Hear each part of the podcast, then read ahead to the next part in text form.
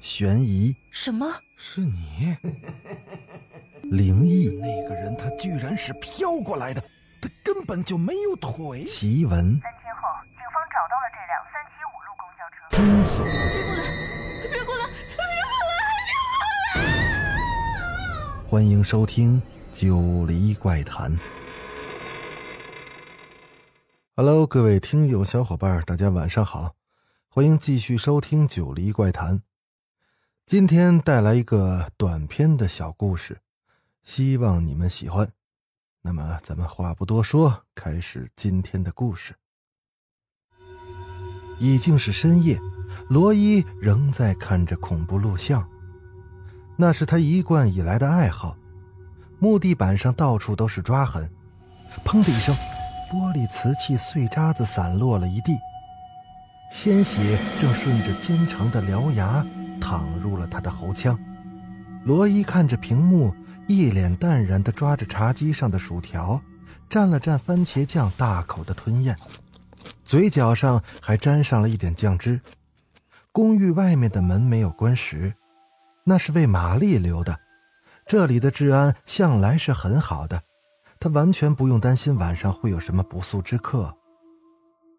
玛丽是个极具魅力的女人，她喜欢跳舞，基本上都要到午夜十二点的钟声响过后才会回来。作为他同事的朋友的罗伊摸透了他这点，也已经习惯等他回来后再关门。他觉得那似乎是每天必做的事情，但却想不出原因。也许只是因为玛丽给罗伊提供了安居之所吧。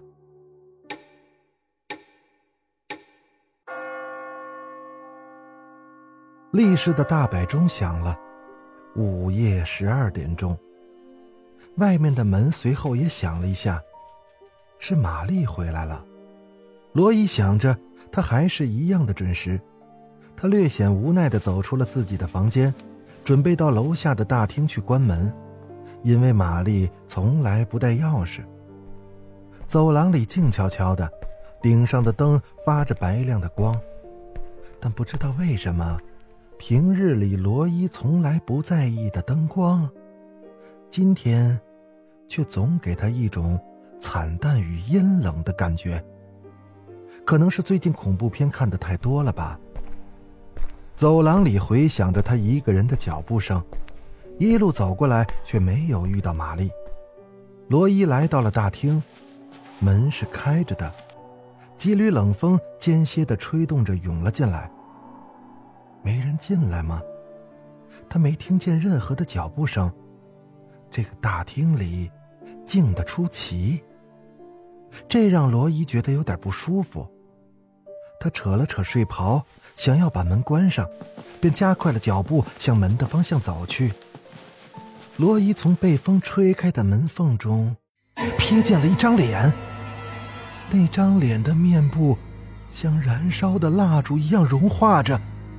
点点滴滴的淌着肉和血的混合液体，眼睑已经融没了，突出的眼球几乎快要掉落下来，两颗怪异的长牙从翻开的嘴唇下支了出来，他阴阴的笑着。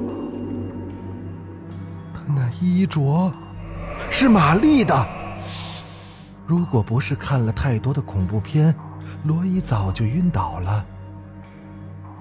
砰的一声，他用力的把门关上，锁了起来，一秒钟也不敢耽搁。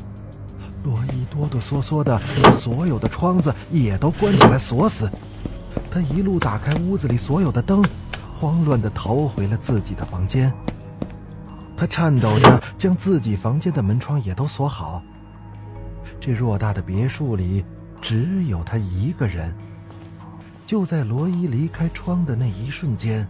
砰的一声撞击响起，玛丽离的是那样的近，仅隔着一层玻璃与他对视着，他的头和身体紧贴在玻璃上，咧着血盆大口，还有那丝丝的粘稠的唾液滑落，似乎随时都会破窗而入。他又对着罗伊露出了那刚刚诡异的笑容。张嘴发出了嘶哑的低吼声。罗伊一个趔趄，瘫坐在地上，他手脚并爬的，唰的一下拉上了窗帘。一个振翅，玛丽消失在了那轮弯月之下。罗伊的牙齿咯咯直响，几近崩溃。他吃力的把柜子拖到窗子前挡住，并用椅子叠加在床头柜挡住了房门。这一切做完之后，罗伊坐到了电视机前，因为那是离门窗最远的地方了。他眼神直直的盯着房门，怪异声却从身后传来。看到屏幕的画面时，他简直窒息了。那屏幕上，居然是玛丽狰狞的笑容，和脖子上被啃得血染一片的自己。罗伊来不及反应，玛丽的手已经骤然的伸出了屏幕，长长的鲜红的指甲，滴滴答答的液体。罗伊晕了过去。罗伊感到有人在推他，玛丽的脸在他眼前放大，逐渐清晰。依然是漂亮明媚的面容，伴随着动听的声音：“嘿，罗伊，你还好吗？做噩梦了吗？”“呃，可能是吧，别担心。可能是恐怖片看的太多了，才会做梦都梦见那种东西。”没事就行。玛丽安抚的笑了笑，罗伊闭上眼睛，想要缓缓神。那真的是场很可怕的噩梦。幸好是梦。忽然，一滴液体滴在了他的眼上，他抖动着眼皮，用手擦了擦。当他睁开眼睛时，罗伊的血液立刻凝住了。那根本就不是梦。玛丽那可怕的脸近在眼前，罗伊只记得血肉被刺穿的声音，恍惚中还听见了玛丽刺耳的痛苦的呜咽声。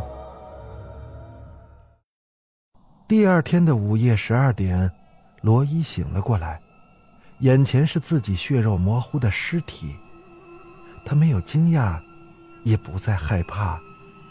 他飘飘忽忽地荡进了玛丽的房间，却没有发现她的踪迹。他正要去别的房间，他看到了从衣柜的缝隙里渗出的血迹。他飘了过去，在镂空的木雕空隙里，他对上了玛丽那死不瞑目的眼睛。罗伊哭了，身形渐渐的模糊。飘荡在走廊里，悠悠的，在太阳初升照进来的那刻，终于完全的消失了。好了，故事讲到这就结束了。我是主播九黎香柳，如果你有什么奇异的经历和什么精彩的故事，都可以告诉我，我们将把它做成有声剧的形式播给大家听。那咱们下集。再见。